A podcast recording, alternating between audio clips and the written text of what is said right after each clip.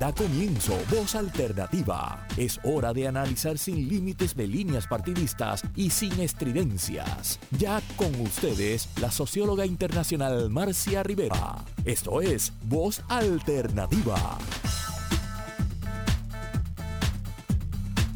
Bueno, muy buenos días, amigas y amigos. Estamos en otra edición de Voz Alternativa una edición muy especial porque vamos a trabajar un tema del cual se conoce poco en Puerto Rico y el cual necesitamos conocer mucho más porque se están dando procesos muy interesantes tanto en Colombia como en Chile, de los cuales ya hemos hablado en algún momento. En el día de hoy hemos montado un programa un poco distinto a lo que normalmente hacemos yo voy a tener o sostener un diálogo con Ángel Villarini, que es un especialista en, temas de, Colombia, ha trabajado muchos años allá, y vamos a incorporar sonidos de entrevistas a Gustavo Petro y a Francia Márquez, que le han hecho en el primer caso un programa de una emisora comercial, en el segundo caso en un programa de Claxo. Eh, Ángel, buenos días, encantado en tenerte. Eh, buenos días, Marcia, igualmente. Bueno, eh, yo quiero, primero que nada, porque ustedes van a decir, ¿y qué están estos dos hablando de Colombia como si algo supieran de Colombia, verdad? Siempre hay la tendencia a decir que uno solamente sabe del, del país donde vive. Y bueno, habemos muchas personas que, el, el, mundo nos importa y que seguimos este, los debates, las tendencias, los problemas de buena parte del mundo, pero muy en especial de la región de América Latina. Yo quiero dar unos, unos meramente unos bullets, unos señalamientos, ¿verdad? De cuál es particularmente la experiencia de Villarini, que ha sido tan rica y fecunda a lo largo de más de 20 años que lleva Villarini trabajando con educadores en Colombia, organizando congresos, dirigiendo investigaciones, ofreciendo un diplomado de formación de profesores y como conferenciante magistral en congresos internacionales educativos y actividades de universidades de ese país. Ha publicado artículos sobre filosofía y educación en varias revistas académicas del país. Ha sido asesor en la revisión curricular de programas de derecho, de psicología y de educación en varias universidades de Colombia.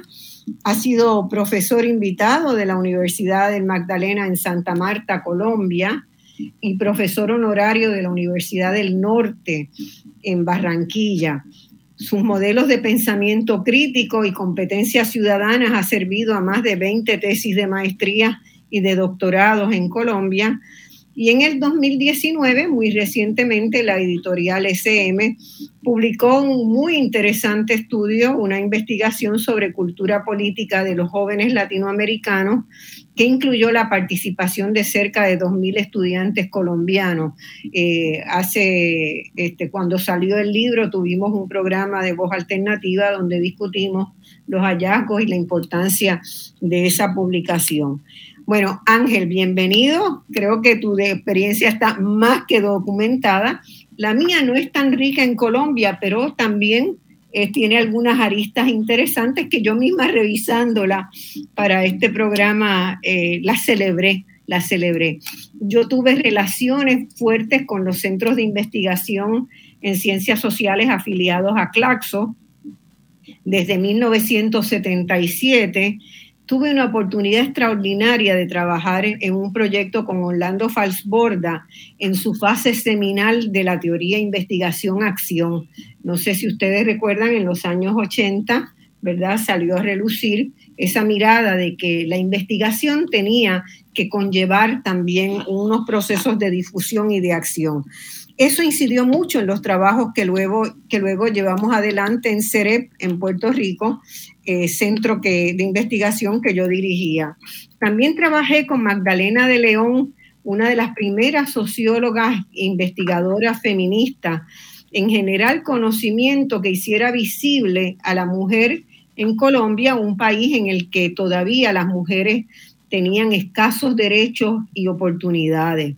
Magdalena fue una gran pionera y eh, conformamos un grupo de mujeres que cada cual en nuestros países estábamos trabajando por primera vez esa noción de género que hoy todavía se rechaza y estoy hablando de finales de los años 70 y principios de los 80, ya estábamos trabajando con eso.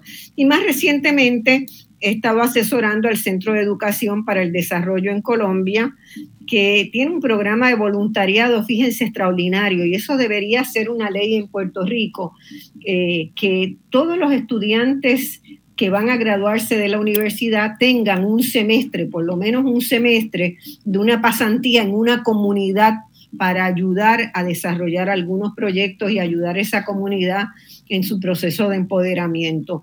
Eh, ese centro, que es parte de la Universidad Uniminuto, eh, eh, hace la mediación, ¿verdad?, de mandar esos voluntarios y casarlos con organizaciones locales comunitarias. Y eso fue un proceso muy interesante porque estábamos hablando de en ese semestre eh, en, un, semestre estábamos hablando de alrededor de 5.000, 6.000 voluntarios que se colocaban a trabajar en las comunidades. Yo también he dado conferencias en la Universidad Nacional, en la Javeriana, la Universidad de los Andes, también en Unimunuto en varias ocasiones, y he publicado en medios colombianos, especialmente en la revista científica Polisemia, de la cual he estado integrado su, su junta editora y he contribuido a algunos capítulos a libros sobre desarrollo social y feminismo. Así que cuando hablamos de Colombia, hablamos, ¿verdad?, desde una base, desde no solamente desde una base de conocimiento, desde una empatía y un sentir y un afecto muy grande con ese país. ¿No es así, Ángel? Correcto, correcto. Este, bueno, y antes de empezar eh, la conversación de Ángel y mía sobre, sobre Colombia, yo quisiera dedicarle, tomar un paréntesis, y Ángel, a Ángel le consta cuánto yo quería y admiraba al personaje que voy a mencionar. Hoy Miguel Soler Roca hubiera cumplido 100 años. Miguel Soler Roca murió el año pasado después de una serie de consecuencias adversas del COVID, sobrevivió, sobrevivió la COVID, pero le quedaron algunos, algunos elementos que, incidieron en que su salud eh, depreciara enormemente y murió eh, el año pasado a los 99 años. Miguel Soler Roca, junto, perdón, ha sido uno de los más importantes educadores de, de América Latina y fue una persona eh, muy importante en mi vida fue mi padre adoptivo en el Uruguay, mi mentor, mi amigo. Y Miguel tiene también una relación muy, muy particular con Puerto Rico. El primer ensayo que Miguel Soler Roca escribió y publicó a los 18 años fue sobre Eugenio María de Hosto. Y desde ahí, eso pues nos unió además mucho más y yo tuve el placer de editar un libro de él sobre sus escritos del contexto social de la educación. Celebro la vida de Miguel, le dedico este programa. Él probablemente era, perdón, me ha atacado una tos, era nuestro fan número uno, no se perdía voz alternativa. Todos los domingos al terminar el programa o al día siguiente yo recibía una nota por correo o una llamada de Miguel comentando lo que habíamos discutido en voz alternativa. Y tuve una gran emoción esta semana cuando me entregan un legajo de Miguel que había dejado para ver si entre los amigos ayudábamos a terminar un libro que dejó inconcluso y varios de los capítulos estaban llenos de notas a las discusiones de voz alternativa y a los temas que habíamos planteado en voz alternativa. Así que por donde quiera que ande, este, estoy segura en, buenas compañías. Miguel Sorel Roca, celebramos su vida hoy y Voz Alternativa eh, se quiere hacer eco de eso. Ángel, Colombia hoy. Qué sociedad compleja, ¿verdad? Ah, y, a qué extremo. Definitivo casi dos siglos en estado de violencia. Cuando yo por primera vez tomé un curso de estudios latinoamericanos en Inglaterra eh, y ¿verdad? discutíamos sobre Colombia, yo no podía entender cómo una sociedad podía ¿verdad? Eh, sobrevivir, existir, teniendo unos niveles de, violencia tan altos, niveles que, que surgen, emergen de muchas fuentes pero que ha sido sostenida sobre todo por algo de lo cual hemos hablado mucho en Voz Alternativa, de un bipartidismo político que en el caso de, de Colonia llega al, están, el bipartidismo existe desde 1853. Entonces, fíjense lo que ha sido y las consecuencias que ha tenido, ¿verdad? Eh, ¿Tú quieres este, abundar un poquito sobre, sobre ¿verdad? Esa, esa gran rivalidad entre los, eh, partidos, el Partido Conservador y el Partido Liberal a lo largo de la historia y cómo se ha ido construyendo, ¿verdad? Esa enorme, extraordinaria desigualdad social.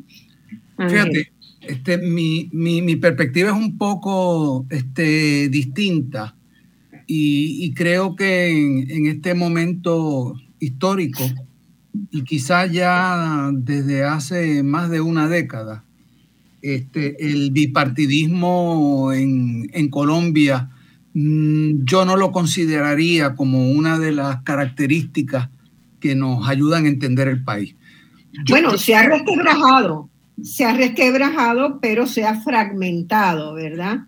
No ha eh, habido. Eh, bueno, yo, yo, yo lo veo un poco distinto. Yo lo veo un poco distinto y, creo que es, más, importante eh, para entender a Colombia pensar en las características estructurales que le son distintivas, que son las que nos van a ayudar a entender lo que es ese país y por lo tanto lo que está planteado en este momento.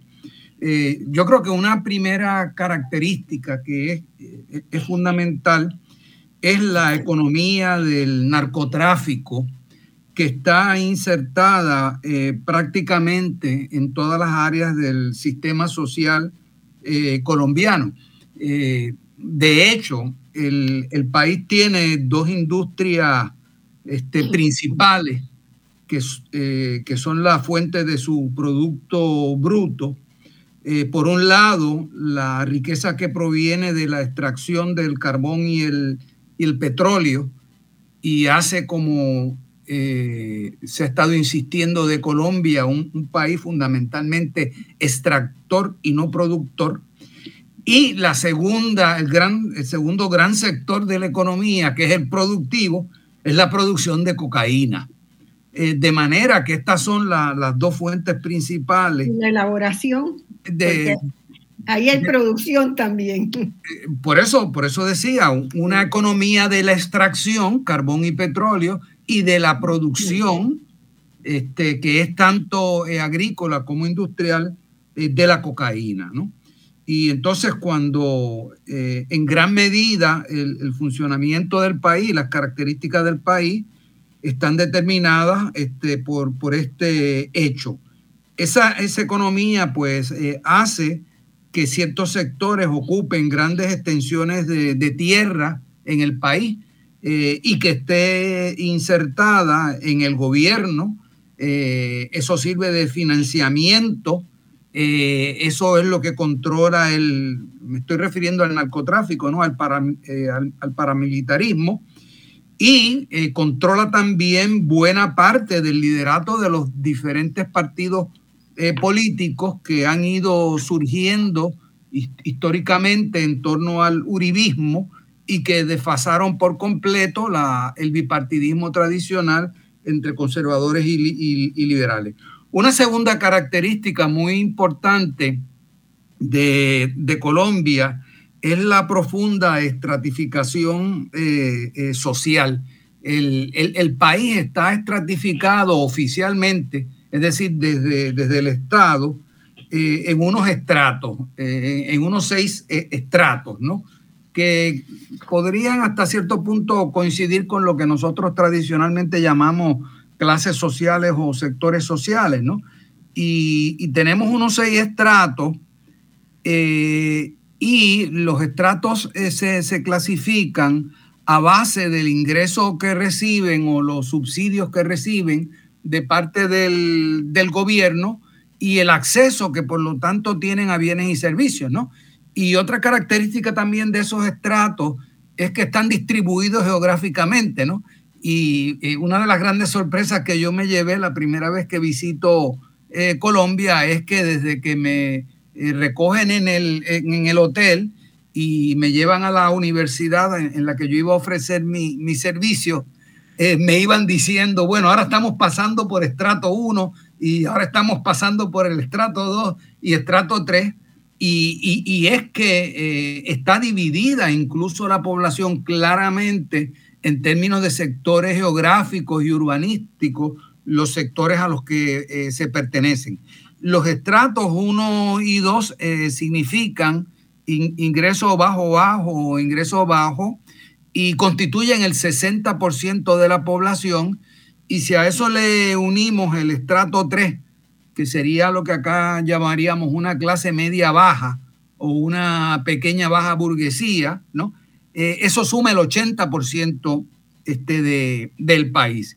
Y los dos estratos más altos, eh, que son el que se llama medio alto y el alto, eh, son el 10%, pero ese 10% controla el 90% de la riqueza del de el, país, ¿no? Y en ese sentido, pues estamos hablando de, de, un país este, con tremendas desigualdades eh, eh, sociales.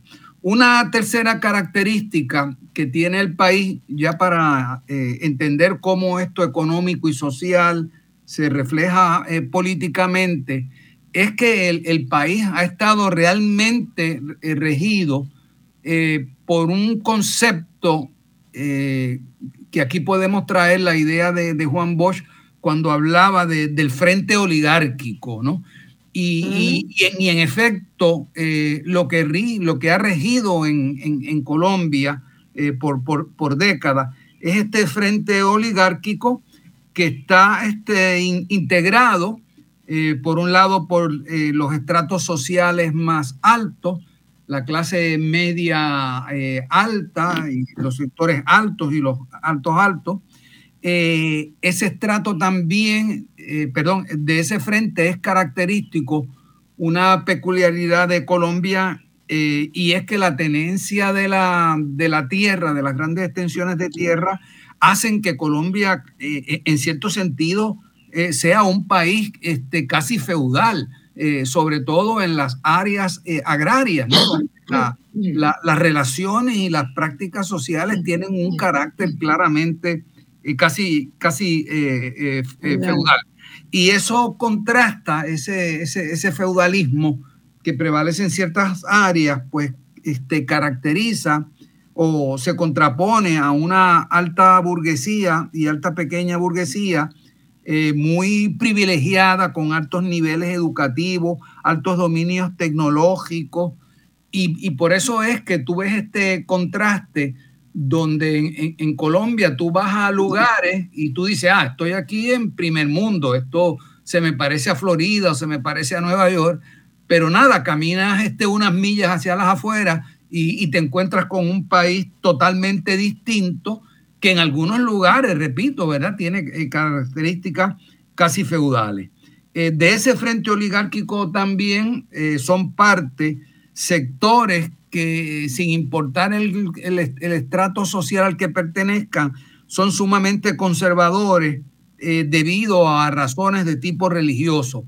La, Iglesia Católica y, y, y, las nuevas que han ido ganando cada vez más y más terreno, evangélicas y, pentecostales, pues tienden a ser sumamente eh, conservadoras y, aliar eh, a, su, a su gente con el voto de los sectores eh, eh, conservadores. Otro aspecto de ese frente es eh, la intervención de los Estados Unidos. en este momento, y, y, de aquí lo que se está jugando en Colombia en estas elecciones, el país sobre el cual Estados Unidos en toda Latinoamérica, luego de haber perdido a Chile recientemente, ¿verdad? Tiene mayor control, mayor influencia y en el cual tiene instaladas nueve bases militares, eh, es Colombia, ¿no? Y, Estados Unidos tiene una fuerte presencia y una fuerte intervención en lo, en, lo que pasa en la, en la política eh, de Colombia, ¿no? Y al extremo, eh, que prácticamente Colombia han tratado de casi de ingresarla como parte de la, de la NATO, ¿verdad? Este, y, tiene vínculos y, lazos con, con, la NATO, ¿no? Y finalmente, parte de ese bloque, de ese frente oligárquico que ha dominado el país, son los grandes medios de comunicación, ¿verdad? Que, transmiten y que son muy, muy influyentes dentro de la eh, población. Otra característica importante que no podemos pasar por alto es el paramilitarismo, ¿no? Y el paramilitarismo en, Colombia eh, es una fuerza no solamente militar, sino de gobierno. Eh, es una fuerza que controla territorio y que determina quién gobierna en ese territorio y lo que se hace en, esa, en ese territorio. Y curiosamente eso contrasta con el hecho de que también en Colombia eh, existen instituciones verdaderamente eh, democráticas que gozan de autonomía, eh, como es lo que ocurre, digamos, en el, en el, Congreso, eh, como es lo que ocurre en el Tribunal Supremo de los Estados Unidos, que son instituciones que gozan de independencia y que son las que entonces se, se, contraponen a esas otras fuerzas este, oligárquicas y conservadoras. Eh, ese paramilitarismo es el que es este, eh, responsable del Estado, de, una ocupación eh, militar y el que explica también las muertes de líderes sociales. Es el que verdaderamente ejerce el control de, fuerza dentro del país paralelo con las instituciones del gobierno y, lo que el, gobierno quisiera hacer, pero no puede hacer porque constitucionalmente está limitado y tiene que conservar esa, esa forma, eh, entonces se instrumenta a través de ese eh, paramilitarismo. En un sentido eh, positivo y esperanzador, que es la, la, base para este proyecto que ha ido montando Petro, eh, está el hecho, ¿verdad?, de que el, el, 80% de la población está en esos estratos 1 y 2, que son estratos que eh, carecen de servicios básicos en términos de salud, en términos de vivienda, en términos de educación. Eh, Colombia es un país donde no hay educación, por ejemplo, educación universitaria gratuita y, las llamadas universidades del Estado, ¿verdad? Pues eh, eh, tienen un cierto costo que la mayoría de estos sectores muchas veces no pueden eh, sufragar. Nota positiva también es que ante la ausencia de un Estado que atienda estas necesidades sociales de la población, se han ido desarrollando colectividades y movimientos sociales que no solamente eh, son lo que a veces nosotros vemos en las noticias, eh, su manifestación en, estallidos sociales, sino que son movimientos que están operando en las comunidades, eh, resolviendo problemas, organizando las comunidades. finalmente, como mostró ese estudio, que llevé a cabo entre 2.000 eh, estudiantes de escuela superior y universitario, la juventud eh, constituye otro foco de eh, esperanza.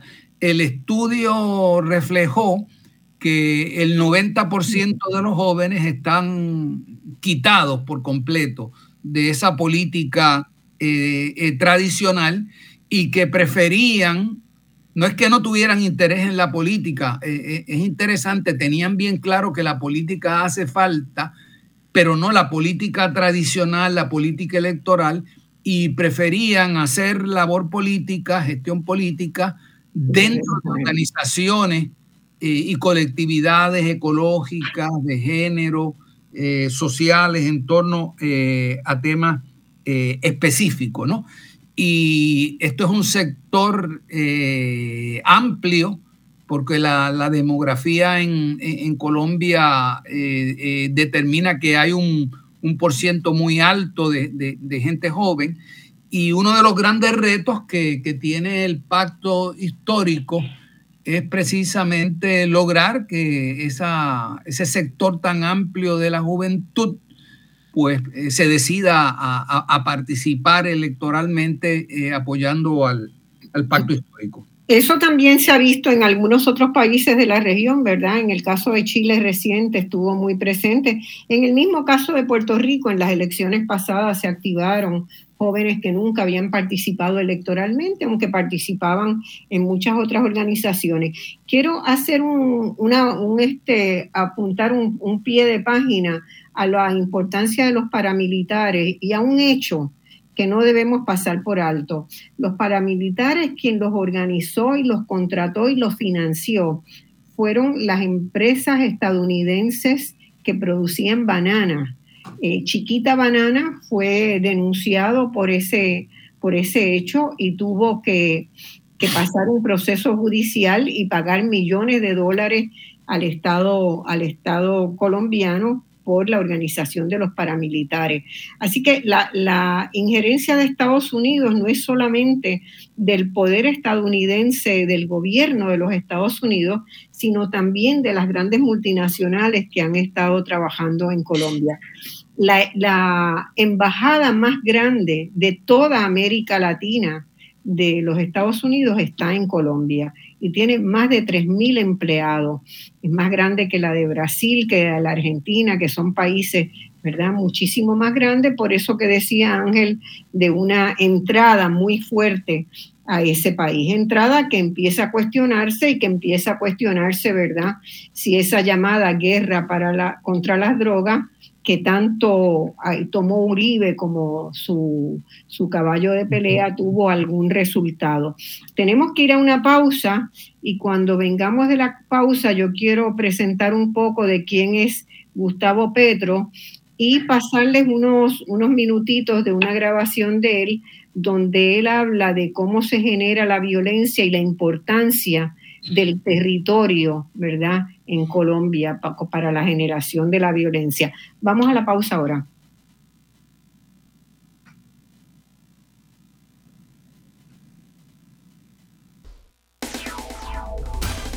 Ya estamos de regreso al análisis de los temas que te interesan. Escuchas Voz Alternativa por Radio Isla 1320. Bueno, mis amigos, estamos hoy discutiendo si Colombia está en el umbral de un cambio profundo. Eh, hay unos procesos que se han dado y que ustedes los han visto. Eh, hace exactamente un año en Colombia, eh, particularmente los jóvenes se tiraron a la calle a protestar sobre toda esa situación que hemos conversado, ¿verdad? De, de lo que ha sido la historia colombiana, el día a día colombiano, la discriminación, la exclusión, la segregación, y eh, eso llevó a que enormes protestas en las calles de Bogotá y en todas las ciudades principales de Colombia hace justo un año, en abril del 21, fueron fundamentalmente un movimiento de jóvenes, aunque otras generaciones también participaron, pero que salieron a las calles a reclamar el fin de la impunidad a reclamar políticas contra la pobreza, el desempleo, la discriminación, la corrupción, en muchos sentidos muy parecido a lo que los jóvenes en Puerto Rico han estado también están haciendo, ¿verdad?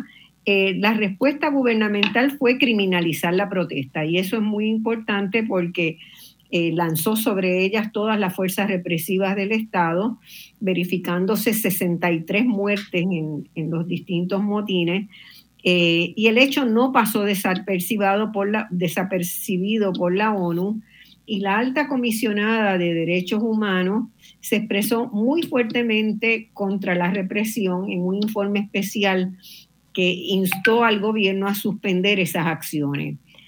Colombia viene sido, eh, siendo observada por la ONU desde hace tiempo porque tiene el peor índice de derechos humanos, no solo de toda América Latina, de todo Occidente. Así que el sentir eh, ciudadano se viene alentando desde hace muchos años, en las últimas décadas, el quiebre de ese corrupto sistema político que tenía y la organización de eh, alianzas de distinto tipo que hoy eh, empiezan a encontrar un cauce común. Eh, esto que se ha estado desarrollando y que se conoce, ese proceso que está liderado por Gustavo Petro, que nace el Pacto Histórico Colombia puede. Ese es el nombre de ese pacto. Es una casa grande que hoy acoge una amplia gama de grupos, de asociaciones, de partidos, de personalidades, eh, que tienen un objetivo eh, muy claro de construir la paz, la justicia, el desarrollo, la equidad, el reconocimiento pleno de los derechos humanos de toda la población y electoralmente su objetivo electoral es ganar la presidencia en primera vuelta el 29 de mayo. De no ser posible, hay una segunda vuelta el 19 de junio y todavía ahí podría haber, aunque sabemos que la derecha, los conservadores se van también a aglutinar en distintas, distintos tipos de alianza. Eh, yo quisiera que, presentáramos un poco a conocer a quién es Gustavo Petro, que ha generado esto. Es una persona relativamente joven, 60 años, y hace mucho que está ya en la política. Es economista y desde 2018 ha sido senador, fue electo senador para este periodo que termina ahora en 2022, senador de la República, fue fundador del movimiento político Colombia Humana, que es el que genera, que da los primeros pasos para la creación del pacto histórico.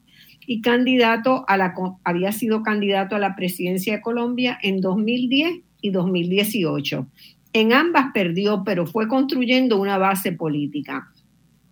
También había sido senador por el Polo Democrático Alternativo, uno de esos nuevos, este, nuevos eh, partidos y, y alianzas, donde se convirtió en el principal fiscalizador del gobierno de Álvaro Uribe, a quien relacionó públicamente y con evidencia le llevó casos en contra con el narcotráfico, caso que sigue pendiente y que, bueno, el sistema de justicia le ha dado, le ha dado, ¿verdad? Este, le ha tirado la toalla, como dicen en Puerto Rico. Eh, eso llevó a que se genere una enemistad eh, muy, muy fuerte contra Uribe, eh, entre Uribe y él, y, Uribe ha hecho, buscado todas las maneras posibles para destruir la carrera de Petro sin haberlo logrado. Él fue un controversial alcalde de Bogotá entre 2012 y 2015. Digo controversial porque ahí justamente el uribismo eh, lo atacó muy fuertemente y llegando a un tribunal amainado a, destruir, a querer destituirlo y de facto lo destituyeron por alegadamente haber usado dinero excesivo que le iba a costar al erario público de toda Colombia para el saneamiento de la ciudad capital. Pero a los 35 días de haberlo destituido, la Corte Suprema de Colombia le devolvió la alcaldía y obligó a que se le pagara el salario adeudado y se siguieran las obras tal como, como eh, se había pensado. Así que Petro ha estado desde hace mucho tiempo, eh, ha caminado el país de arriba abajo, eh, es, un, es un personaje que no está exento de polémica, ¿verdad? porque alguna gente lo piensa que es demasiado, demasiado fuerte, demasiado duro, demasiado volátil es un elemento, ¿verdad? Es un, una, un apodo que se le da a Petro, el, el volátil. ¿Cómo tú ves a Petro, Ángel? Bueno, yo, yo creo que eh, uno tiene que partir de una pregunta para, para entender lo que significa Petro. Y, y, es cómo, cómo uno explica que una persona que ha sido objeto de tanto ataque, difamación, por parte de aquellos que controlan los medios de comunicación, pues ha logrado convertirse en este momento en el líder político eh, más popular que tiene el país con unas altas probabilidades de, ganar la, presidencia. Y, yo entiendo que es que Petro representa, eh, por unas características que quiero mencionar, mejor que nadie el tipo de revolucionario, es decir, de, de verdadero transformador social que necesitan nuestros países. Y en ese sentido, eh, es una figura que hay que estudiar, de la que hay mucho que aprender. En primer lugar, eh, Petro tiene unas cualidades eh, personales, unos atributos personales, y, y, siempre en última instancia la calidad de un liderato tiene que ver con la persona. Es un intelectual este, brillante, crítico, muy, muy creativo, con una formación muy sólida en aspectos económicos, sociales y políticos. Y esto le ha permitido ver la realidad eh, colombiana en una forma estructural y, dinámica y que le da un gran sentido de, realismo, de, posibilismo y al mismo tiempo sin claudicar en unos principios eh, de transformación. Y esto ha hecho que entonces haya desarrollado una estrategia política donde está muy claro qué es lo que hay que cambiar estructuralmente, cómo es que en verdad se puede cambiar a qué ritmo es que hay que cambiarlo y con qué fuerzas sociales hay que contar para poder hacer este cambio. Así que esto que llamamos pacto histórico es una estrategia, es una gran estrategia muy bien eh, pensada, tomando en cuenta todos estos eh, eh, aspectos. Bueno, por otro lado, este Ángel, para que no se nos vaya todo el tiempo, quisiera que en este segmento que estamos veamos unos minutitos de Petro eh, frente a una derechista socióloga, María Fernanda Cabal, que también es senadora, eh, en una discusión donde ella le hace una pregunta, este, ahí sale a relucir, ¿verdad? Que ella le hace una pregunta, pero ¿de qué se quejan de qué se quejan los pobres y de qué se quejan las comunidades indígenas si le hemos dado 35 millones de hectáreas. Y él le contesta, y me parece muy ilustrativo de que Petro no rehuye, no rehuye la polémica y no rehuye el ser enfrentado por la oposición. Así que eh, redondea para poder pasar con, esa, con esos minutos de, de Petro. Bueno, quería, añadir otra característica importante, ¿verdad? Que eh, él es percibido como una eh, persona humilde, sencilla, sensible, que ha sacrificado su vida por el país. Su familia no puede vivir en Colombia bajo riesgo de muerte. Tiene uno de sus hijos asilado en Canadá eh, como trabajador en un restaurante eh, ha demostrado en la, en la práctica capacidad administrativa con los grandes logros que tuvo en, Bogotá cuando fue su alcalde, reduciéndolo dramáticamente los niveles de pobreza en ese eh, país, eh, brindando a, los estratos más bajos servicios de los que habían carecido durante toda la vida y sobre todo Petro es lo, que podemos llamar en términos ideológicos un demócrata radical, respetuoso de la institucionalidad, que lo que hace es que busca democratizar el país, no solo en términos de la fórmula, las formas democráticas, sino también en términos de la riqueza y por eso es que viene hablando de que él no es anticapitalista, que él lo que quiere es democratizar el capitalismo. Y democratizar el capitalismo lo que significa para Petro es que el futuro del país está en la industrialización basada en la agricultura y esa industrialización basada en la agricultura tiene que basarse en la redistribución de la tierra de modo que eh, las amplias masas campesinas eh, se conviertan en productores y pasen a ser eh, una especie de clase media rural. también es muy importante la importancia que Petro le pone a lo educativo y a lo educativo que comienza desde la niñez y él desarrolló en, Bogotá, Colombia, cuando fue su alcalde, eh, un programa que se origina en la Universidad del Norte en Colombia, de la que yo era en esa época eh, profesor, que es lo que se llama, eh, inicialmente se llamaba el programa de madres comunitarias.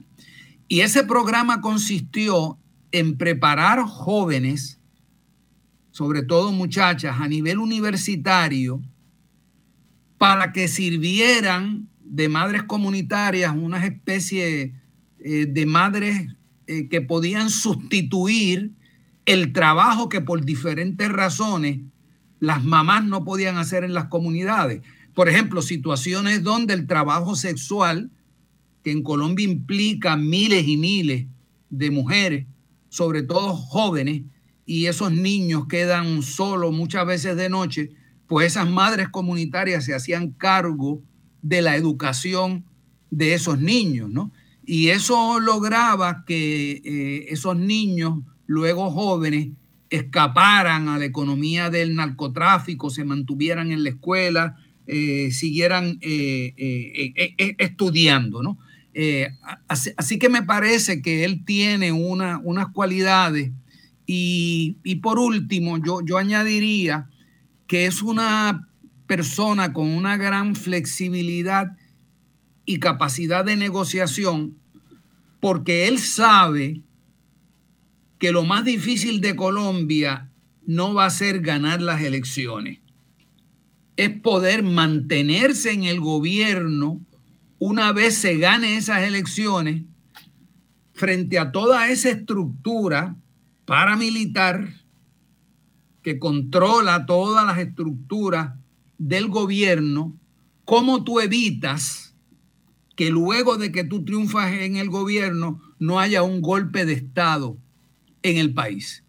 Y por eso es que hay que construir una gran alianza que incluya sectores que antes fueron sus opositores y por eso es que ha logrado, ha buscado y ha logrado con éxito incorporar incluso importantes sectores que pertenecían a partidos como el de Vamos a ver eso un poquito más adelante, Ángel, porque se me va el tiempo para ver el video. Ok, vamos más adelante, vamos a tomar las estrategias de este momento electorales, las perspectivas y, ¿verdad? También la incorporación de la vicepresidenta que es un elemento extraordinario en ese proceso.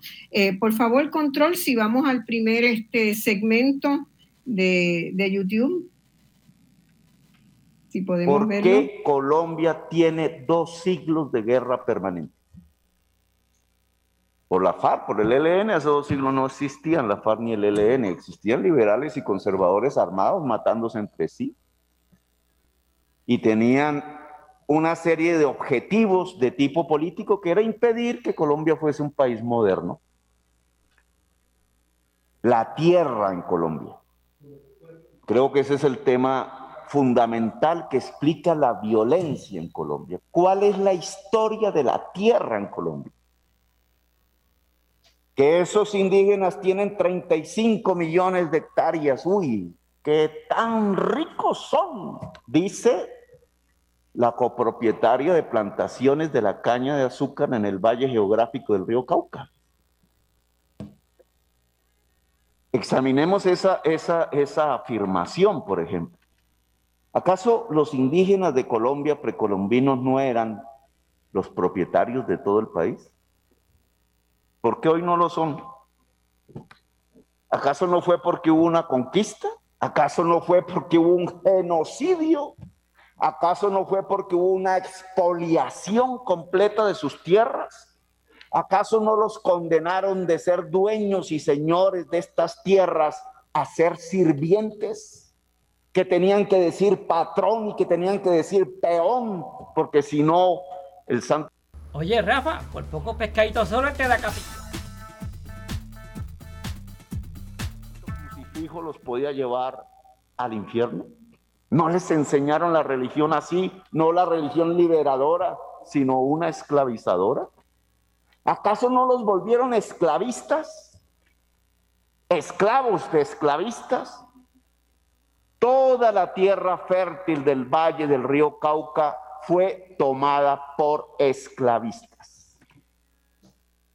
Muchas de las familias de los poseedores actuales de esas tierras allá en sus antepasados no encuentran sino los apellidos blancos de esclavistas.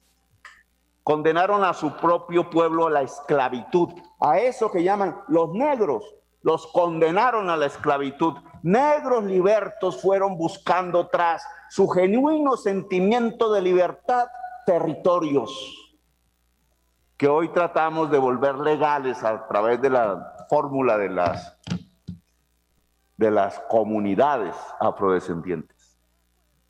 ¿Quién es el culpable de la esclavitud en Colombia? ¿Quién es el culpable de la expoliación de los pueblos indígenas? ¿Quién es el culpable de haber condenado a la sociedad colombiana a la exclusión social de las más violentas del planeta Tierra? No son los que hoy hablan y entonces dicen, no, es que el Estado es el enemigo y el Estado no debe crecer y el Estado no debe estar allí y el, Estado no debe estar allá, porque queremos seguir haciendo los negocios untados de sangre y cocaína. Libertad para los negocios untados de sangre y cocaína. Un Estado no debe intervenir. Neoliberalismo, pero fascista la colombiana. Neoliberalismo mundial, pero esclavista la colombiana, condenando la exclusión a la mayoría de la población. Yo haría un reto.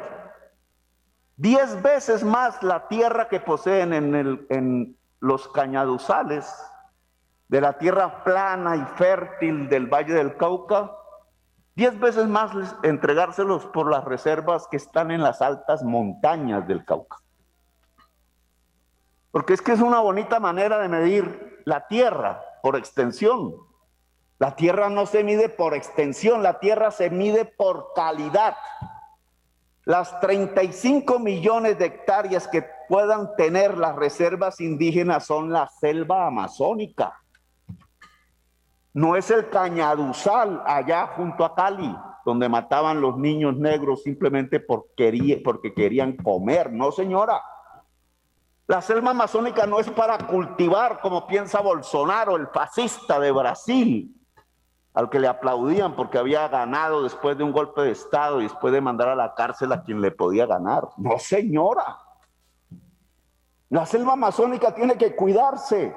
Y por tanto lo que hacen las comunidades indígenas, a las cuales ahora les dicen que son los propietarios de la selva amazónica, para no mostrar la estadística de la inmensa desigualdad de la tenencia de la tierra en el país. Esas comunidades indígenas tienen una misión que es de las más altas y valiosas del mundo, cuidar el pulmón del planeta. Pero ahí no es para sembrar caña, ahí no es para sembrar papa, ahí no es para sembrar, sembrar cacao, ahí es para cuidar la selva. Y lo mismo se podría decir de las comunidades afrodescendientes y sus territorios. Son salvas. Y lo mismo tendríamos que ver de las reservas indígenas caucanas en los altos de las montañas. Son páramos. Son tierras pobres para la alimentación.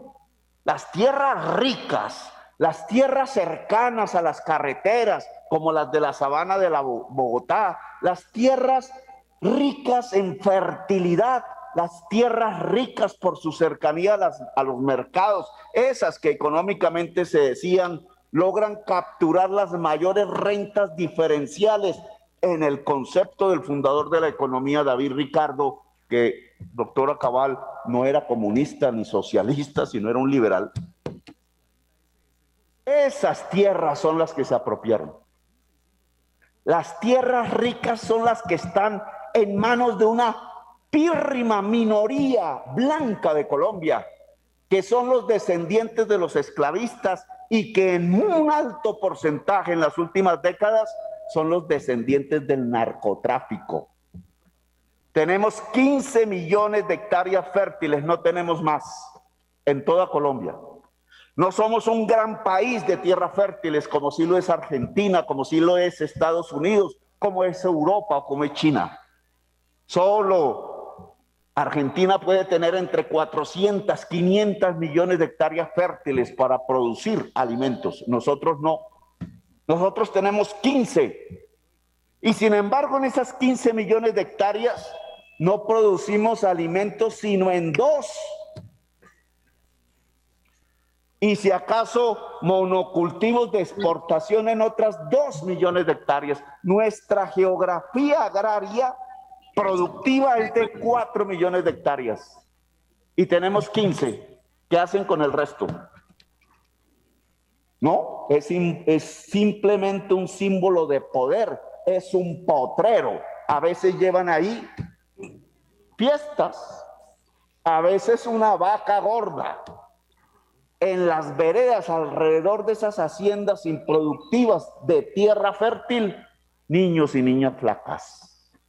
Y después nos preguntamos por qué esos niños y niñas flacas se vuelven jíbaros, se vuelven criminales, secuestran al de la hacienda, porque hay violencia, porque esa realidad de dos siglos de violencia en Colombia pues por la tierra.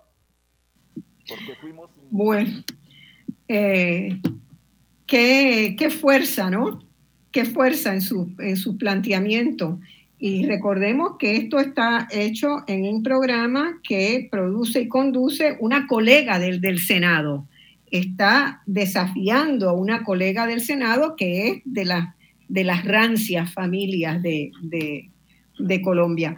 Yo recuerdo cuando eh, supe, hice el cálculo hace muchos años allá en Inglaterra cuando estudiaba preparando un trabajo sobre Colombia, que me di cuenta de que había muchas fincas personales, ¿verdad? Muchas fincas familiares en Colombia que eran cada una más grande que todo Puerto Rico.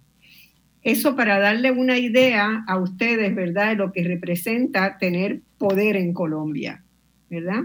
que la posesión de una finca, de una familia, sea mayor que todo Puerto Rico junto, que todo el territorio de Puerto Rico junto.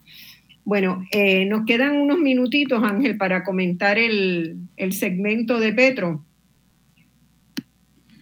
Eh, bueno, él lo ha explicado eh, magistralmente cuál es la, la situación y qué es lo que está en juego y lo que el pacto histórico intenta y el fundamento de ese pacto histórico son dos cosas.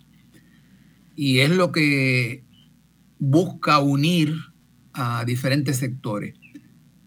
Por un lado, el llamado a la paz. Y Petro tiene una eh, trayectoria donde logró unir a diversos sectores fuera de la corriente política que él pertenece, en un gran esfuerzo para que se llevaran a cabo con el apoyo de Venezuela unos diálogos por la paz en La Habana, Cuba, donde se llegó a unos acuerdos que eh, hubieran, de, haberse cumplido a cabalidad, hubieran podido evitar eh, muchas de, de las muertes que siguen ocurriendo en el país, que giran precisamente en torno eh, a la tenencia eh, de la tierra. Y a ese esfuerzo de, de paz se unieron sectores prácticamente de todos los partidos políticos. Y eso fue algo que hizo que, que le ganó gran, gran, gran prestigio a Petro. Y otra, otro gran logro de Petro, que, explica el, respeto y la confianza que tiene en sectores más allá de, su partido, fue la constitución de 1991 que democratizó eh, muchas de las instituciones y procesos en Colombia y en el que participaron eh, personas de otros eh, partidos más allá de él. Y, es que no se puede negar que eh, una vez que los dos partidos tradicionales, el conservador y el liberal, comienzan a hacer crisis, en gran medida debido a la influencia del uribismo, y se forman nuevos partidos como la U o el Centro Democrático, es, lo hacen a base de un programa que en teoría eh, prometía atender mucha de la eh, problemática del país y que busca atender hoy día el, pacto histórico. Pero eran puras palabras para atraer un electorado.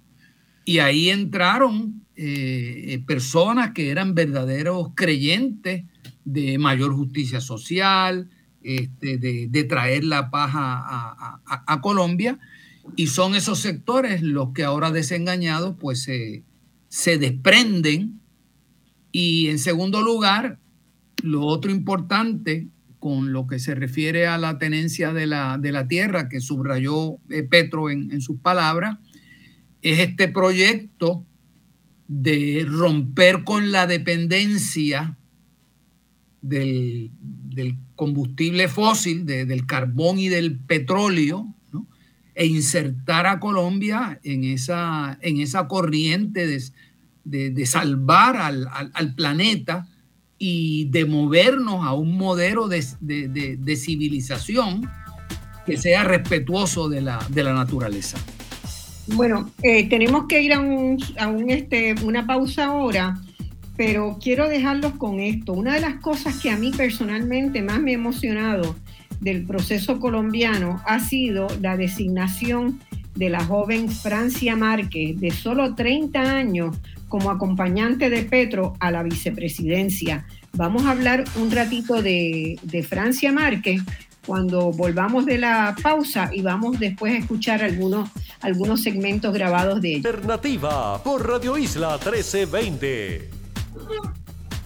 Bueno, mis amigos, hoy discutiendo a Colombia, que personalmente creemos que está frente a una enorme posibilidad de iniciar un cambio profundo y realmente un cambio con mucha coherencia, con mucha lucidez, con mucha estrategia detrás. Eh, y como les decía, una de las cosas que más me ha emocionado a mí fue encontrarme con esta joven, Francia Márquez, que yo había escuchado de ella como líder eh, de cuestiones en medio ambiente.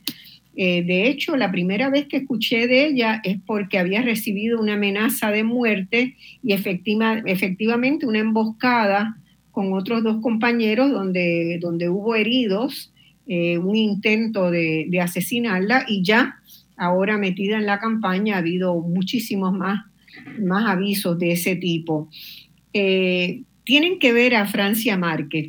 Entren en YouTube y véanla, véanla en alguna de las entrevistas que hace. Está trabajando todos los días y con una lucidez y una coherencia en su mensaje. Ella tiene solo 30 años y va a ser la acompañante de Petro a la vicepresidencia.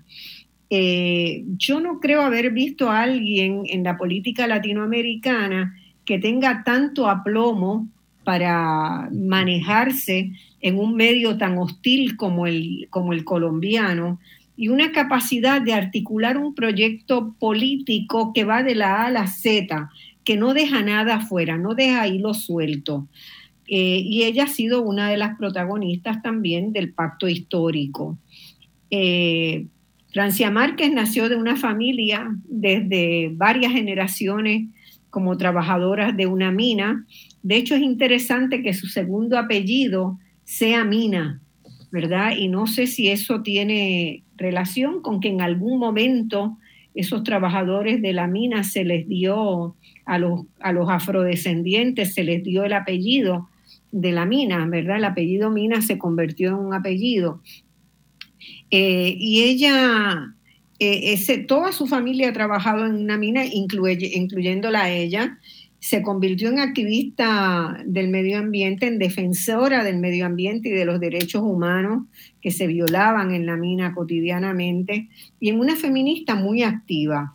Eh, su madre era partera, o creo que sigue siendo partera, agricultora y minera. Su padre agrominero y obrero. Eh, decidió entrar en la política eh, colombiana para cambiar la situación de su comunidad inicialmente y luego se fue dando cuenta de que toda Colombia tenía que cambiar. Primero estudió una carrera terciaria de técnico agropecuario y desde hace, hace dos años terminó su grado eh, de abogada. Y eso le ha dado un nuevo instrumental con qué pelear en esas luchas. Eh, ahora está cursando una especialización en escritura creativa, lo que me hace pensar que es una persona sumamente interesante, ¿verdad? Y que no para de aprender. Su activismo la llevó a generar muchas iniciativas que, muchas personas siempre recordarán y a ser reconocida, de hecho, con premios muy importantes como el premio Goldman, que se da por, liderazgo, en, un premio mundial que se da por liderazgo en los temas de medio ambiente, y lideró eh, una marcha que yo la recuerdo en el 2014 como, la, como llamada la, la Marcha de los Turbantes, porque las afrocolombianas utilizan generalmente un turbante en su, como parte de su estilo de, eh, de manejar el cabello.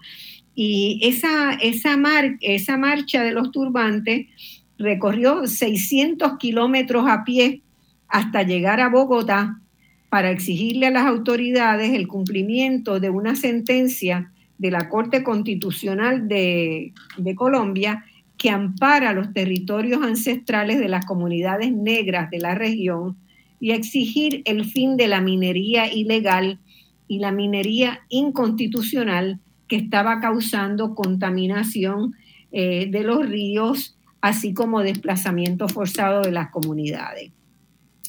Eh, esa marcha fue, fue muy fuerte, fue muy reconocida, fue muy cubierta por los medios internacionales, por lo innovadora que resultó. A mí me preocupa la seguridad de Francia en esta etapa electoral. ¿Cómo, cómo a ti te preocupa, Ángel? Bueno, este, de definitivo y, sobre todo por lo que ella representa en términos electorales, eh, hay, que tener en cuenta que ella retó a Petro Sí, sí. Eh, a, la, a, la, presidencia. En la primaria, hubo en la primaria. En la primaria que se da al, al, interior del pacto.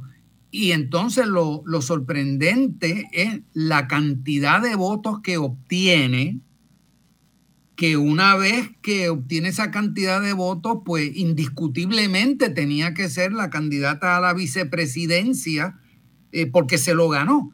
Entonces uno, uno e, es que hay que, hay que, hay que verla. Y, es una lástima porque si lo que tenemos es sonido, pues no vamos a poder verla. Yo no sé si podemos tener video también, le pido al control que vea. Si tenemos video mucho, mucho mejor y, prestemos atención a lo siguiente. Si yo fuera a resumir en una, en una, una palabra, el, el poder político de Francia es que desarma a cualquiera. ¿Y, cómo es que lo desarma? Porque ella lo que proyecta, hay una palabra que eh, en nuestra cultura este, utilizamos mucho, es una, es, una, es una persona que lo que proyecta es espiritualidad, es decir, paz, respeto, eh, amor, y al mismo tiempo combinado con una firmeza en sus principios y en sus convicciones. Y en una claridad de análisis. Que, es una cosa eh, extraordinaria.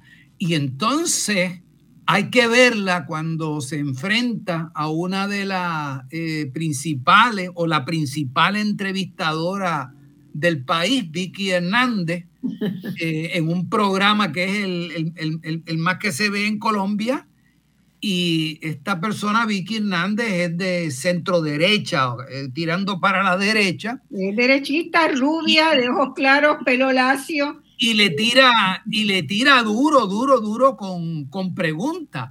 El otro día le hacía la pregunta de que si ella había usado marihuana cuando era, o droga cuando era, era joven. Se la batió Y la manera, y la manera como Francia le contesta, ¿verdad?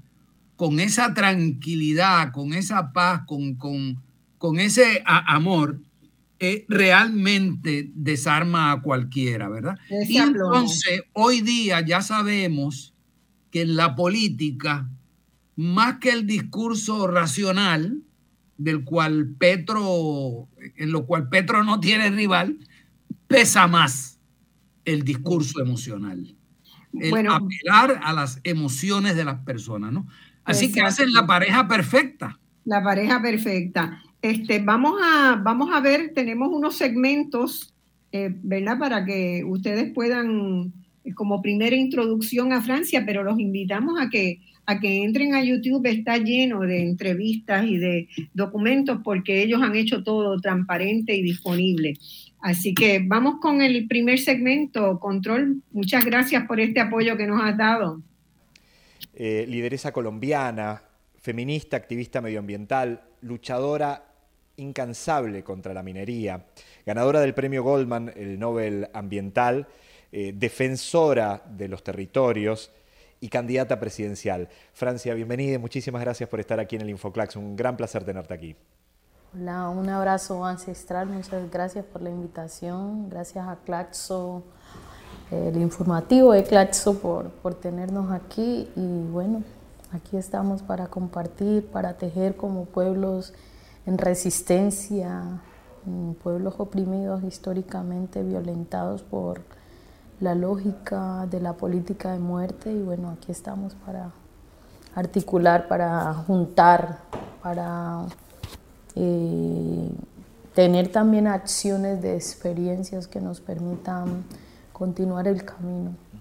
Francia, en, ese camino nosotros, primero me gustaba ir a la realidad colombiana el día de hoy para que nos puedas traer un poco de, de idea de lo que está sucediendo. Nosotros estuvimos muy cercanos a lo sucedido eh, en junio de este año, en julio, movilizaciones eh, muy importantes que se dieron en las calles, eh, reclamando en contra de la violencia, pero a la par el asesinato de líderes y lideresas, la persecución, y esto también se enmarca en una Latinoamérica y el Caribe también con sus luces y sombras, ¿no? Vemos un Chile revolucionado, movilizado, con cambio constitucional, pero también vemos un Brasil, ¿no? Instalado en la lógica de la ultraderecha. ¿En qué momento se encuentra Colombia?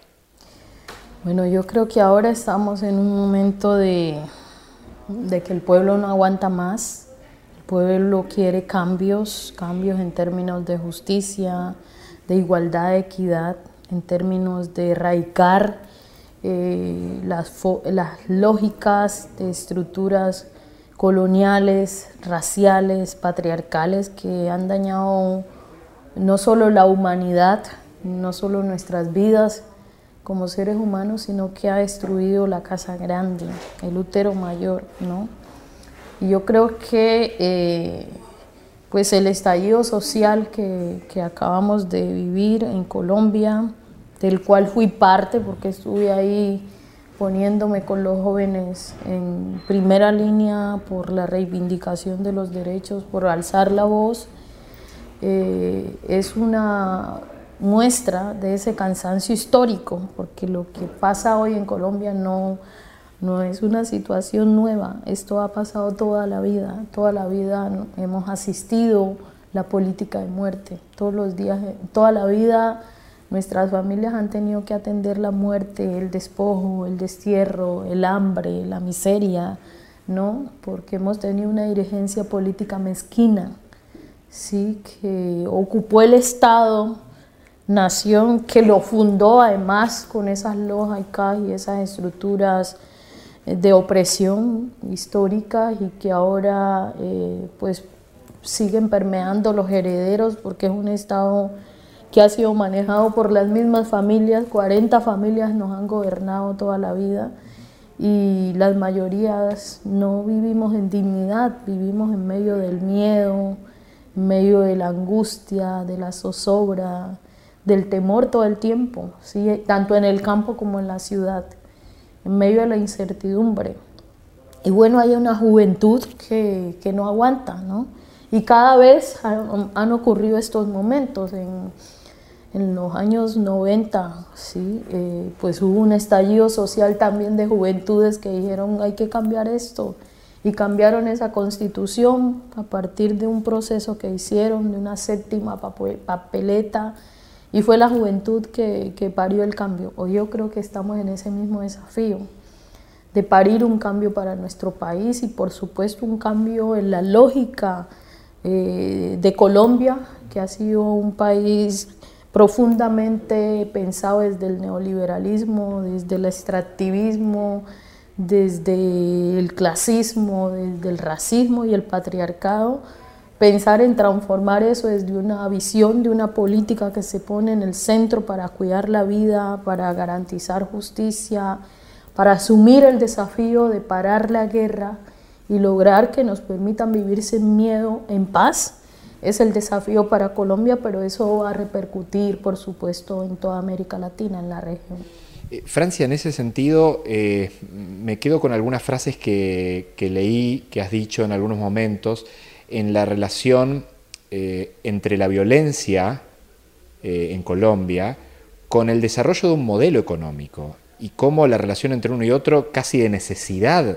Digo, ¿cómo es esa relación y por qué entonces es tan difícil desarmar una para desarmar la otra? Pues efectivamente, yo creo que el conflicto armado, bueno, yo, yo siendo una mujer negra racializada tendría que empezar diciendo que esas violencias em, eh, comenzaron con, con, la colonización y con la esclavitud, ¿sí?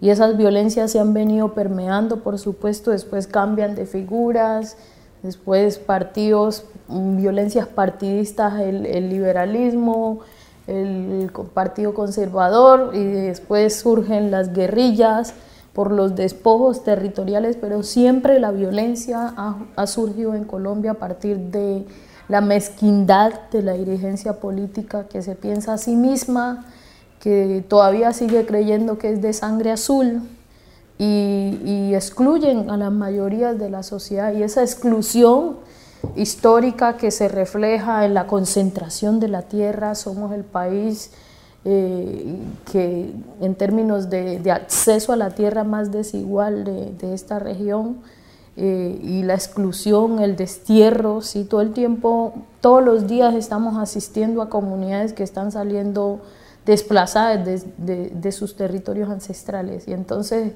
bajo la lógica de hay que llevar el desarrollo a las comunidades. Yo nunca he visto el desarrollo en mi comunidad.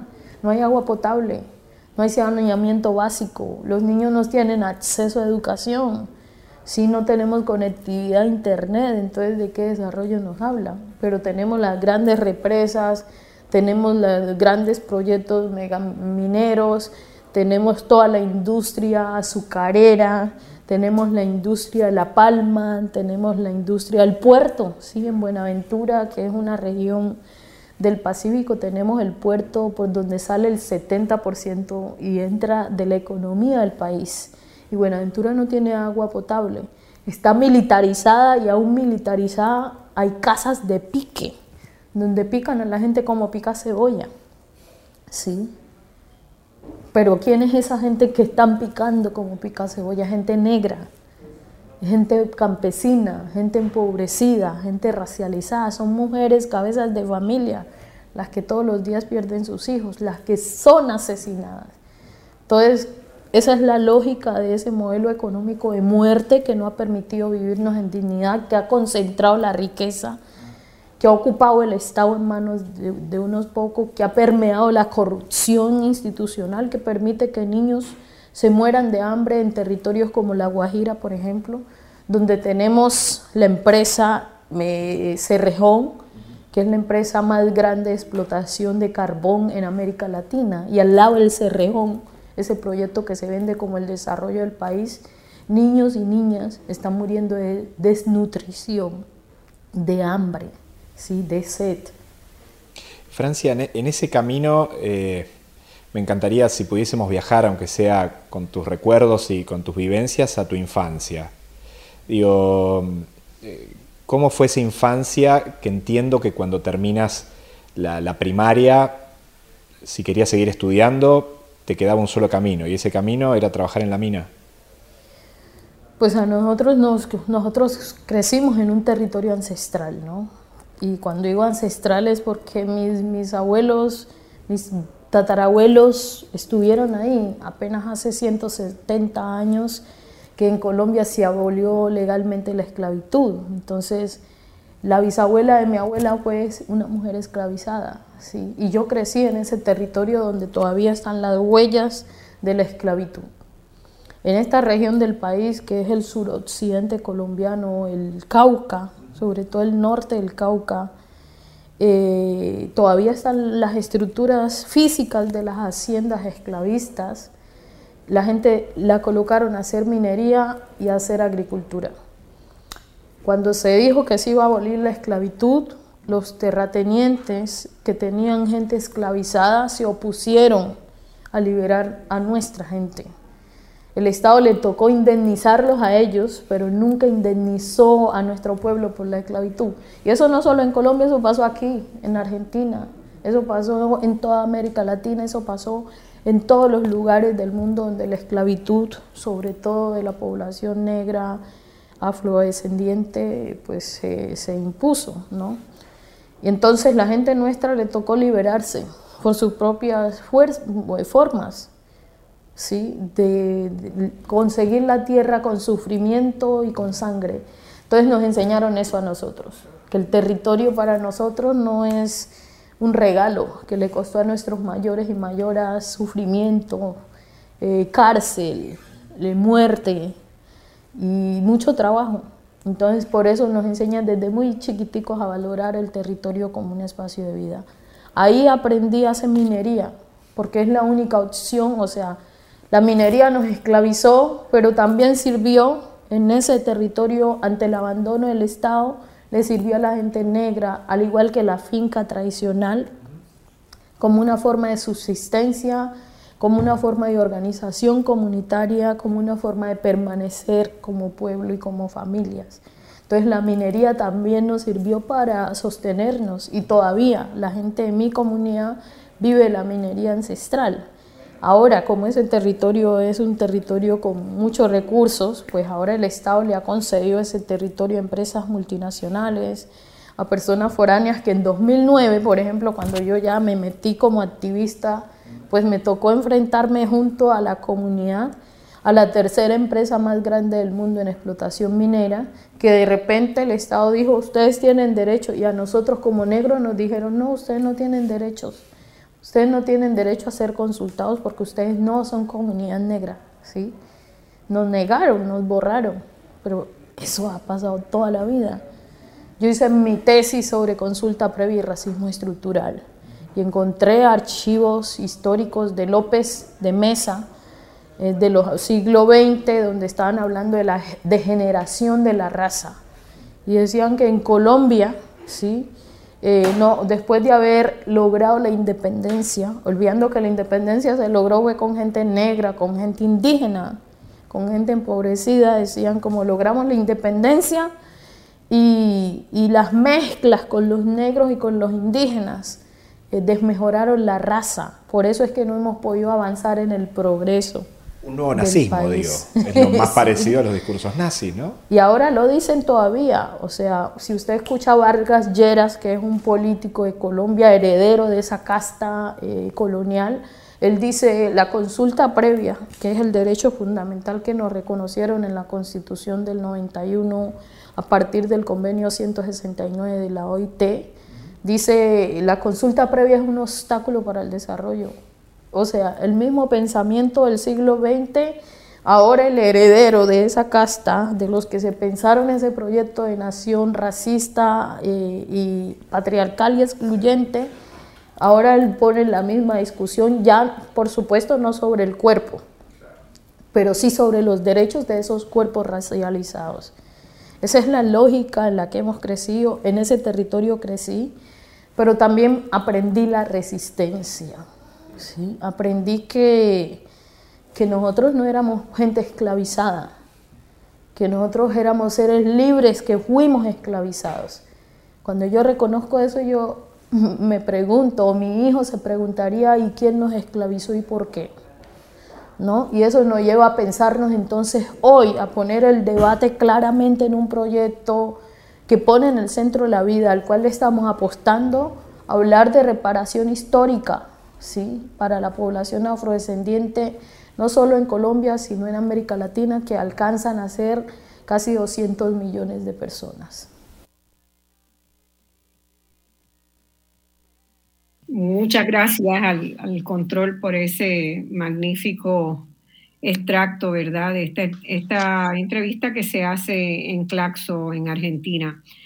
Ángel, se queda uno medio conmovido, ¿no?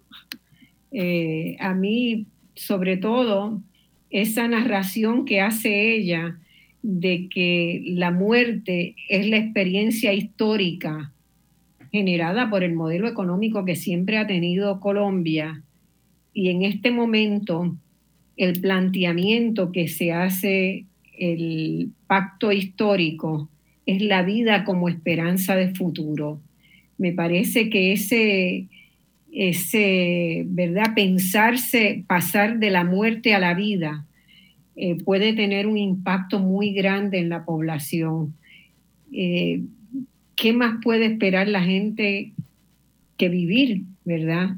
Cuando ha venido de una experiencia de generaciones y generaciones donde la muerte ha sido lo que se enfrentan cotidianamente. El conflicto, la violencia y la muerte cómo pasar de eso a la paz, la vida y la posibilidad de crear. A, mí, eh, me, parece sumamente interesante como uno de los aspectos principales de esta campaña que llevan a cabo Petro y, Francia es el hecho de haberla enmarcado en un planteamiento de tipo eh, cosmológico, filosófico, eh, que desde un principio me hizo pensar en, nuestro Eugenio María de Hosto, y así lo he compartido con muchos colombianos. Eh, Hosto decía que lo que mejor define al, ser humano es que es el obrero de la vida.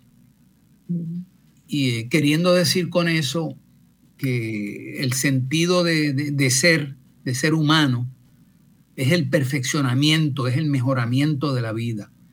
Y eso significaba eh, eh, cómo mejoramos nuestras relaciones con la naturaleza, entre nosotros y, hacia nosotros. Y, frente, y, Otto hacía ese, ese planteamiento frente a, lo que podemos llamar la, la cultura de la muerte, la, la cultura que ha construido una civilización eh, basándose en la destrucción de la naturaleza, basándose en la, desigual, la desigualdad humana, que no es otra cosa que el obstaculizar el desarrollo pleno, el florecimiento pleno de cada ser humano, que a la larga eh, implica un daño eh, que incluso el opresor se hace eh, a sí mismo, ¿no?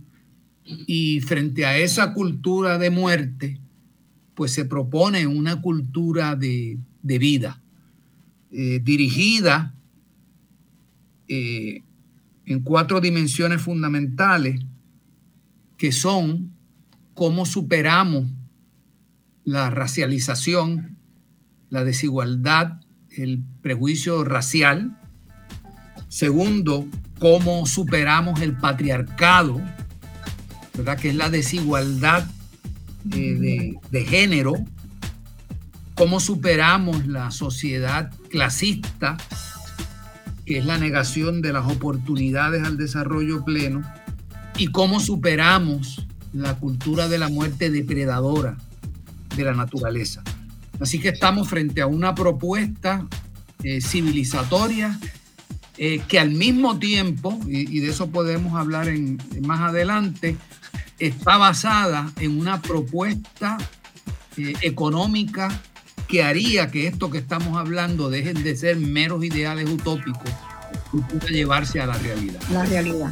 Bueno, vamos a una pausa. Ya este es nuestro último segmento, el que nos queda, y vamos a hablar de eso, de la estrategia que tiene el pacto histórico y del programa que tiene el pacto histórico, ¿verdad? De los elementos que releva el pacto, pacto histórico y las estrategias que está usando para llegar al poder. Vamos a la pausa.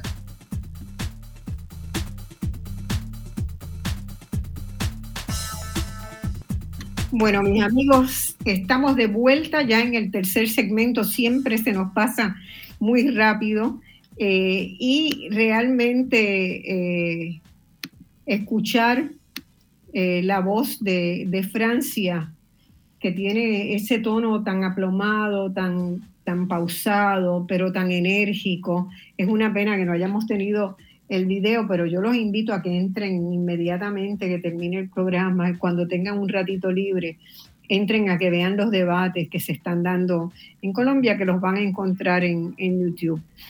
Eh, esta, esta ¿verdad?, de cómo, de cómo hacer político y cómo hacer viable, cómo generar una sociedad que ha tenido la muerte como experiencia histórica y pasar a la vida como esperanza de futuro, a mí me parece realmente algo que no se lo escuché antes, Ángela, a, ningún este, líder político, movimiento político. Yo creo que marca uno de esos elementos de cambio profundo que se ve en este proceso colombiano y que claramente responde a la, a la, historia colombiana, ¿verdad? Una historia de tanta violencia, de tanta muerte durante tantos años, de tanta forma, porque son las muertes no solamente por la rivalidad entre los dos partidos que dominaron la política durante casi dos siglos, sino también las muertes por el narcotráfico, sino también las muertes por la guerrilla, las muertes por los paramilitares,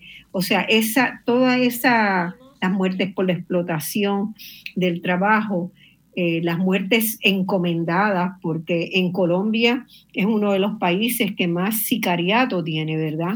Que más este, eh, se asesinan personas por encargo en, en el mundo. Entonces, eh, esa frase que ella dice también, que Francia dice que estamos en un momento de parir esa nueva Colombia, ¿verdad? De parir ese cambio total y profundo de Colombia. La, la metáfora del parir un país me parece muy linda y además reconociendo que cuántos partos no, habría, no habrá visto Francia en su vida, ¿verdad? Siendo su mamá eh, dedicada a la parte, a la ¿verdad? Al, traer niños al mundo en, sus casas. Y, ese concepto de que podemos hacerlo, Colombia puede hacerlo y podemos llegar a vivir sin miedo. Esas fueron expresiones que me dejaron así este, muy sacudidas de, esa intervención de ella. ¿Qué tú, qué tú piensas? Bueno, yo creo que ahora eh, estamos hablando de, del gran reto que el pacto histórico tiene por, por delante. Eh, hay una primera etapa que ha sido lograda y era la creación de un programa de gobierno de transformación del país en el que pudieran coincidir los diversos eh, sectores ese programa tiene tres dimensiones principales que son las que han permitido eh, esa, coalición de fuerza. Una es los esfuerzos que se harán eh, por la paz, por acabar con la, con la guerra, eh, recuperando el, proceso que se inició con los diálogos en, en Cuba, los acuerdos que se tomaron, que nunca se cumplieron. Bajo el gobierno de Santos, que se avanzó, correcto. Se avanzó muchísimo, pero después no se siguió. Correcto. Y, buena parte de, de, los aliados que ha conseguido eh, Petro estratégicamente eh, vienen precisamente de gente que estuvo eh, incluso en los ministerios bajo el gobierno de, de Santos y que, eran, y que fueron siempre defensores de ese proceso de paz. Eso también es importante en términos de superar otro de los obstáculos que va a tener el gobierno y es cómo lidiar con el tema de la guerrilla y sobre todo con aquellos sectores de la guerrilla que no entraron al, proceso de paz y que se mantienen en, armas. Así que ese, e, e, ese es un, tema de prioridad. El, segundo tema de prioridad que ha logrado unir a, las personas eh, es que esto no es ni neoliberalismo, pero tampoco es socialismo, eh, que es con lo que se quiere meterle miedo a la gente y la propuesta eh, económica básica consiste en democratizar la tierra, democratizar el capital.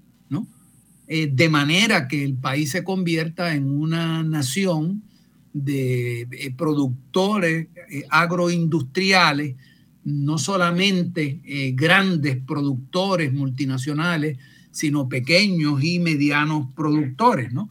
Y el tercer aspecto de ese programa en el que se ha logrado coincidir, pues es el programa social y, ecológico que requerirá que el, Estado eh, capture grandes recursos eh, económicos para poder desarrollar los programas ambiciosos eh, que tiene que asumir el Estado para resolver los problemas de la pobreza, la desigualdad, el patriarcado este, y, otros, ¿no? Eh, así que en, eso se ha logrado un gran consenso. Lo segundo que se, que, se ha ido logrando. Ahí, perdóname, ahí también va a ser importante y lo han, lo han incorporado así, una reforma agraria que redistribuya tierras, ¿no?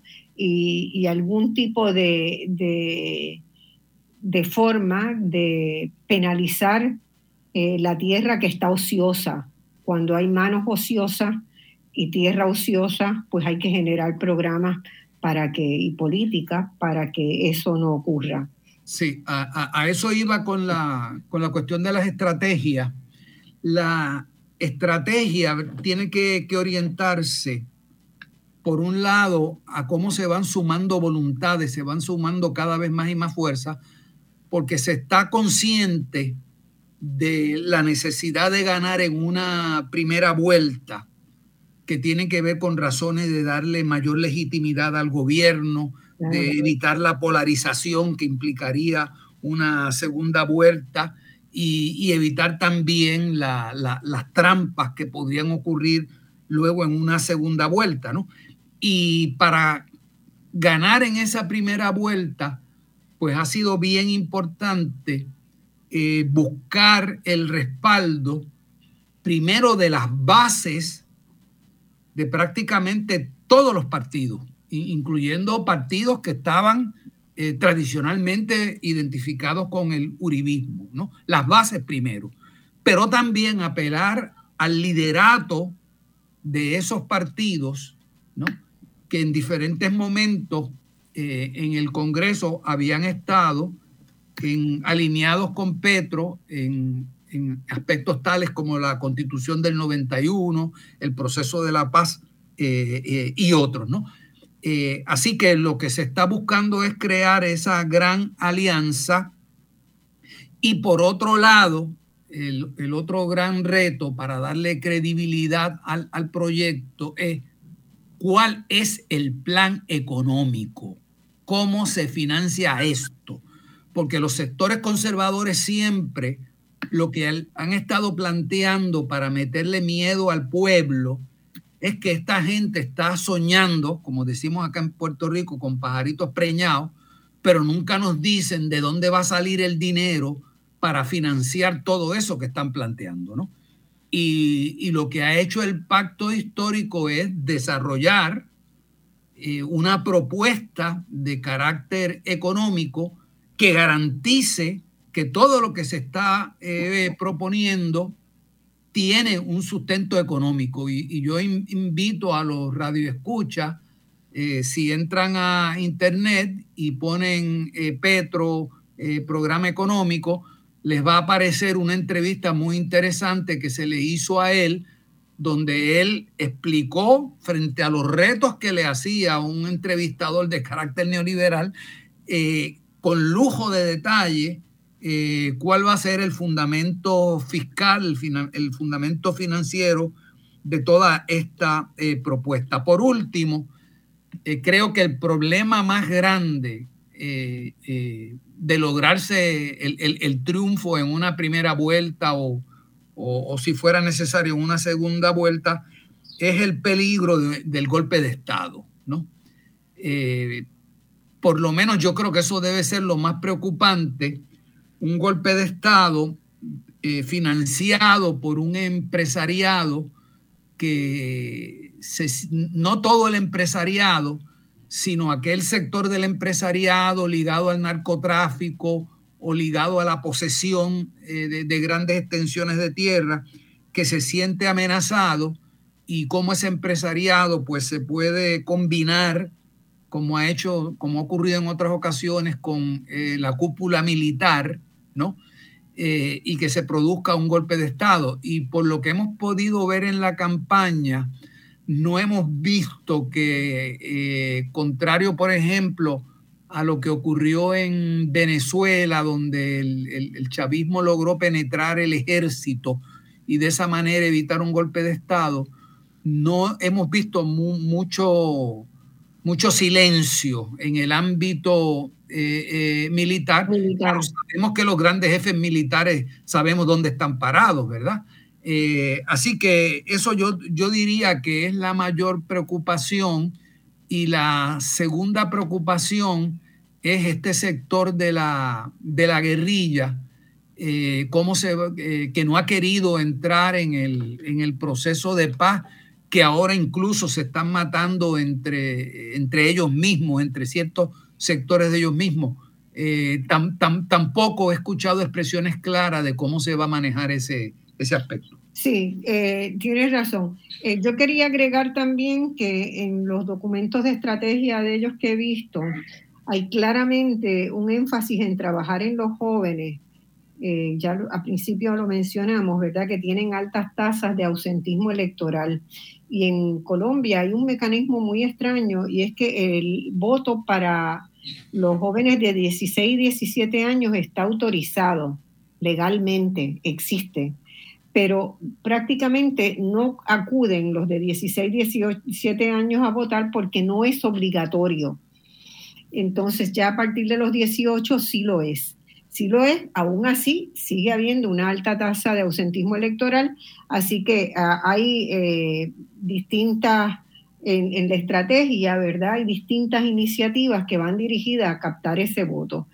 ¿Por qué no van los jóvenes a votar? Dicen porque nadie los escucha nadie los escucha. Entonces se ha, se ha creado una iniciativa de que el pacto te escucha, Petro te escucha, que se lleva a todos los rincones del país. Son reuniones donde la gente hace sus planteos y son particularmente de jóvenes. Hay muchas, este, muchas este, de estas iniciativas que se pueden ver también en, YouTube.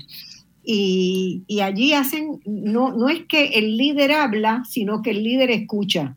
Y al final el, líder, bueno, hace comentarios y toma notas con su equipo, ¿verdad? Han tomado notas de todo lo que se ha planteado en todos los rincones del país para contrarrestar esa visión que tiene la gente, que es realista, de que los políticos nunca escuchan a la gente. Entonces aquí se está haciendo eso. Y la otra cosa muy interesante e importante es que el pacto histórico todavía no está cerrado todos los días aparece una nueva noticia de alguien que se integra al pacto. Incluso gente, como tú mismo comentaste, ¿verdad? Que fueron ministros en el gobierno de Santos, eh, hay par de personas, el director de la campaña, que, asumió la campaña en la última etapa de la campaña, es una persona que fue ministro en el gobierno de Santos.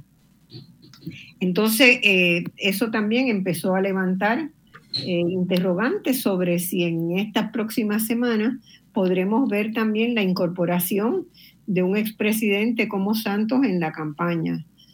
Eh, así que el pacto no está cerrado todavía. El pacto sigue abierto y seguirá abierto, me imagino que hasta los días donde ya se esté la campaña. Sí, lo, lo, lo, lo, que Santos se incorpore es bien, bien, bien difícil. Pero difícil. sí, sí es importante eh, que aparentemente la, la, la, mayoría de las bases liberales están con, están con el pacto eh, histórico. Eh, a mí me parece que para lograr ese eh, primer triunfo, perdón, el triunfo en esa primera vuelta, la clave está en lo que ocurra con el partido de Sergio Fajardo. El, el, partido de Sergio Fajardo, Compromiso Ciudadano, representa eh, en este momento, eh, según los últimos resultados electorales, alrededor del 10% del, eh, del electorado. Pero por diferentes razones hay una gran hostilidad de su presidente Sergio Fajardo hacia, hacia, hacia Petro. y, es muy incierto este, cuánta personas de ese compromiso eh, eh, ciudadano eh, le den el voto al, pacto histórico, van a participar, claro está, en la, en la primera vuelta. así que es difícil. difícil y, Petro, y Petro tiene en este momento 10% de diferencia, ¿verdad? Sobre eh, Petro podría en este momento teóricamente ganar, pero ese 10% podría diluirse en estas últimas semanas o podría afirmarse en estas últimas semanas. Esa, estas últimas semanas son realmente eh, indispensables para asegurar que se gana en primera, en primera vuelta.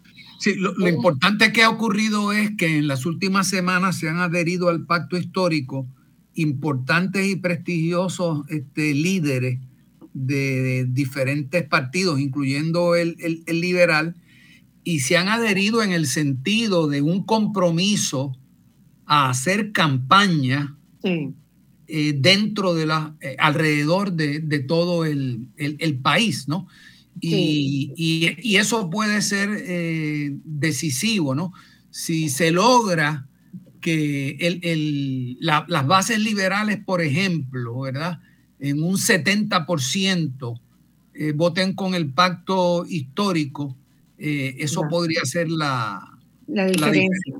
Este, y de hecho hay, eh, hay un movimiento muy fuerte dentro de las bases liberales a nivel local, ¿verdad? De emitir ya compromisos de, de endoso de endoso a Petro, lo que no se ha tenido es de la, de la, del centro, del, ¿verdad? del core, de la dirección este, del Partido Liberal. Pero bueno, esperemos que eso, que eso, salga, que eso salga bien. Eh, yo creo, otra cosa que quería señalar es que en este proceso de concertación, ¿verdad? que ha tenido, que se ha abierto está el proceso de crear el pacto histórico, no es otra cosa un proceso de concertar algunos acuerdos. Y hay que poner claro que los acuerdos que se están poniendo son los acuerdos fundamentales, los sine qua non, respetando la diversidad de las organizaciones que comprenden la alianza, ¿verdad? No van a estar de acuerdo en todo, pero sí en las cuestiones fundamentales. Y ese es un ejercicio que en Puerto Rico no hemos aprendido a hacer. En Puerto Rico es el todo la nada, ¿verdad? El, eh, vamos a hacer una alianza y pretendemos que, pues, que la gente cambie y que se unan en todo. Y eso es, es, es muy difícil en la práctica porque para quien pierde su visión significa la muerte de la fuerza política. Lo que a mí me parece muy interesante del proceso de la construcción de este pacto histórico Colombia puede, es que se han puesto de acuerdo en esos elementos fundamentales para que Colombia pueda. ¿Verdad? ¿Qué es lo indispensable para que Colombia pueda salir de la guerra para que Colombia pueda llegar a la, a la, paz, para que Colombia pueda potenciar su desarrollo económico mucho más equilibrado, más justo, sin expulsiones, y eso se ha concertado. E-, ese punto que, que tú traes, Marcia, es bien importante y es interesante la forma tan, tan múltiple, tan variada, tan diversa como se ha manejado la política de alianza. Eh, por ejemplo, eh, hay sectores que están respaldando la presidencia y vicepresidencia, pero no al pacto histórico. Claro. Esto, lo que sí, eh, por ejemplo, hay lo, que se llama el, el, Frente por la Paz. Y el Frente por la Paz este, une a todas aquellas personas que entienden que el reto principal que tiene Colombia es acabar con la guerra y que tiene que haber un presidente que ponga eso como primer punto en su agenda. Y no te estamos eh, diciendo que te vamos a respaldar en todo lo que está contenido en el programa del pacto histórico, pero te vamos a respaldar para presidente y para vicepresidente, porque ustedes tienen el compromiso que van a adelantar el tema de la paz y se va a acabar con la guerra en Colombia. Eh, eh, así que se, trata de una variedad de, alianzas, ¿no? Donde no, no se trata de que necesariamente todos los sectores que van a votar por Petro necesariamente van a votar el, programa, ¿no? Y, claro, eso lo que significa, eso es que luego, a nivel del Congreso, cuando se entre en el proceso de legislar, lo que hace falta eh, eh, para llevar a cabo lo que está en el, en el programa de, del pacto histórico, ahí habrá que entrar en otro proceso de negociación con esas otras eh, fuerzas en el Congreso que pertenecen a esos partidos o sectores que aunque están respaldando a Petro, no necesariamente están respaldando el programa del pacto histórico. Y hay otra cosa interesante, es que ya el Congreso se eligió el 13 de marzo. En el Senado, el pacto histórico y el Partido Conservador tendrán las bancadas mayoritarias. Cada uno tiene 16 escaños ganados, ¿verdad? Le sigue el Partido Liberal con 15 y luego otros partidos menores. Esos 15 del Partido Liberal van a ser tremendamente importantes para la eficacia de la gestión de gobierno en caso de que, de que ganara el pacto histórico, ¿verdad?